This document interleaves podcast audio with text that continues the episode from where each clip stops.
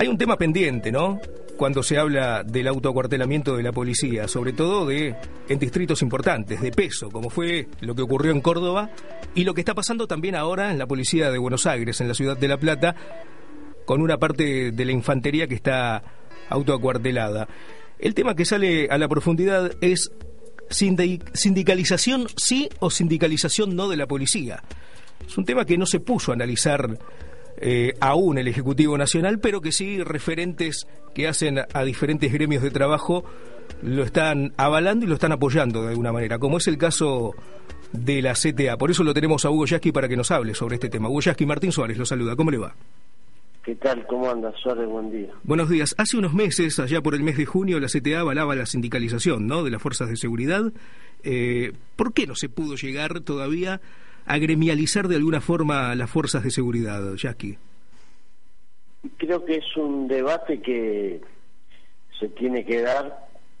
Los hechos que están ocurriendo creo que son un claro indicativo de que es un mal mucho más grande la no sindicalización de la policía que permitir la sindicalización. Legalmente hay en este momento vigente una norma que lo impide y por otro lado hay una posición de sectores que creen que sindicalizar a la policía sería generar una situación que podría escapar de control a, las autoridades de una fuerza que tiene una estructura vertical y un encadenamiento de mando. Ahora, a usted como representante, como representante principal de la Central de Trabajadores, opina totalmente lo contrario, ¿no? Que esto de alguna manera, de alguna manera podría normalizar la situación de pedidos salariales.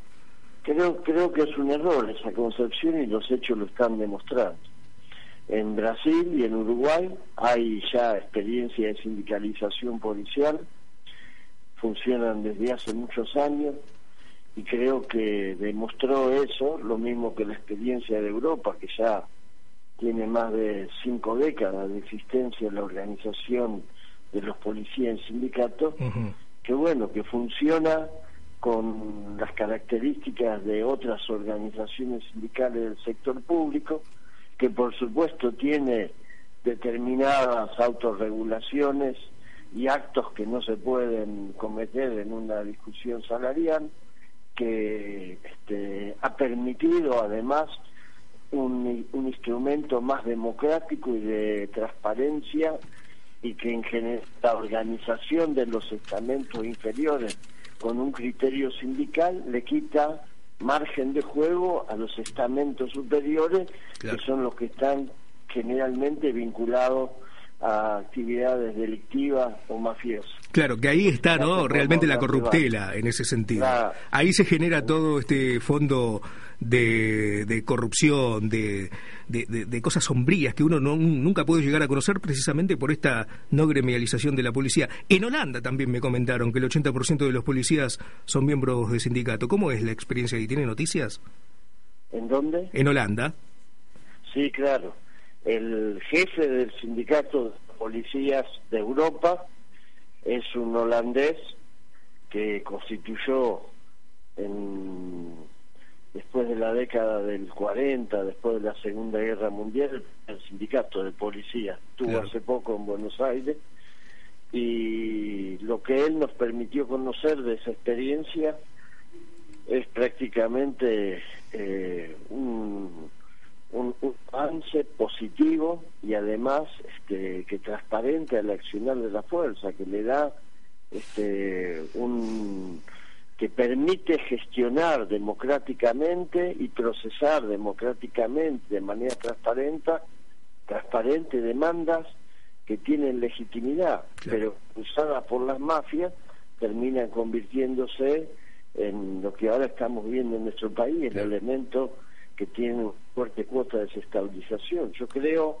que es un error garrafal, se está impidiendo la sindicalización del sector policial y entiendo que hay condiciones dadas para que se pueda avanzar. Ahora, la determinación es meramente política, ¿no, Yasky?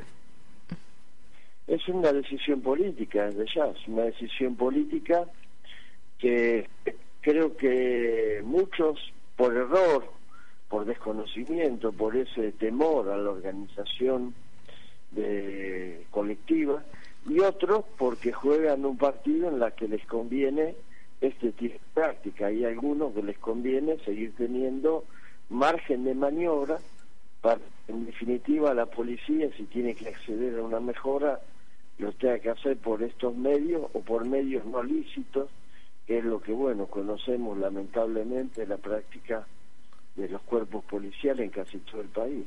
O sea, estamos hablando de una responsabilidad, por un lado, institucional de algunos sectores políticos que les conviene precisamente que la policía no esté regulada bajo un gremio.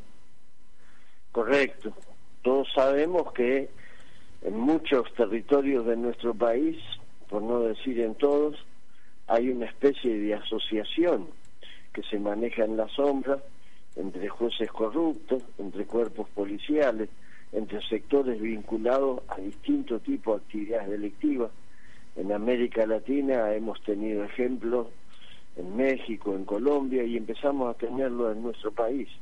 Y creo que este, si uno ve esto, que es la punta de un iceberg, tiene que darse cuenta de que es necesario impulsar el proceso de sindicalización policial para empezar a separar la paja del trigo, separar lo que son reclamos absolutamente legítimos y entendibles de lo que pueden ser acciones de grupos que intentan desestabilizar. Bueno, tal, tal igual. A ver, el ejemplo más claro que tuvimos en Latinoamérica antes de que ocurra aquí en Argentina fue en Ecuador, ¿no? Que precisamente los referentes policiales en ese en esa oportunidad fueron de alguna forma sancionados por el poder ejecutivo. ¿No cree que hay una responsabilidad desde donde arrancó esta protesta policial en la provincia de Córdoba, al no ser castigados de alguna manera eh, los policías que se autocuartelaron, para que esto se repita en otros distritos como está ocurriendo ahora? Yo creo que en Córdoba, lamentablemente, el gobernador de la Sota generó una situación que viene de arrastre de hace largos meses en que hay denuncias de vinculación y connivencia con sectores del narcotráfico. Córdoba es una es un ejemplo de la, la peor la peor trama en la relación poder político justicia y policía vinculado al narcotráfico creo que de la sota durmió la siesta sobre ese volcán el día que entró en erupción evidentemente estuvo lejos de la circunstancia y creo que lejos de asumir la responsabilidad que le cabe, como suele hacer de la Sota, a quien le conocemos su negra historia, lo que hizo es una especie de puesta en escena y lamentablemente ha generado en otras provincias, sobre la base de una necesidad que existe en el, en el retraso de los este, ingresos salariales de sectores policiales, intentar el mismo camino, aunque la circunstancia de Córdoba es mucho grave y la responsabilidad de la SOTA es enorme. Bien, te recuerdo que estamos hablando con el secretario general de la CTA, Hugo Yasky. Yasky, mientras tanto, la CTA como representante de los trabajadores va a seguir apoyando la sindicalización ¿no? de los policías. Nosotros creemos que es un tema que hay que tomarlo responsablemente y creemos una necesidad. Entiendo que la experiencia de otros países y la experiencia más cercana para hablar de la región de Uruguay y de Brasil indica que es el camino que hay que seguir. Es democratizar, es reconocer derechos y es también, como en todos los casos cuando hay accionar gremial, establecer límites a que una demanda justa no se convierta en un calvario para el resto de los ciudadanos. Jackie, le agradezco por esta comunicación telefónica. ¿eh? Le mando un abrazo.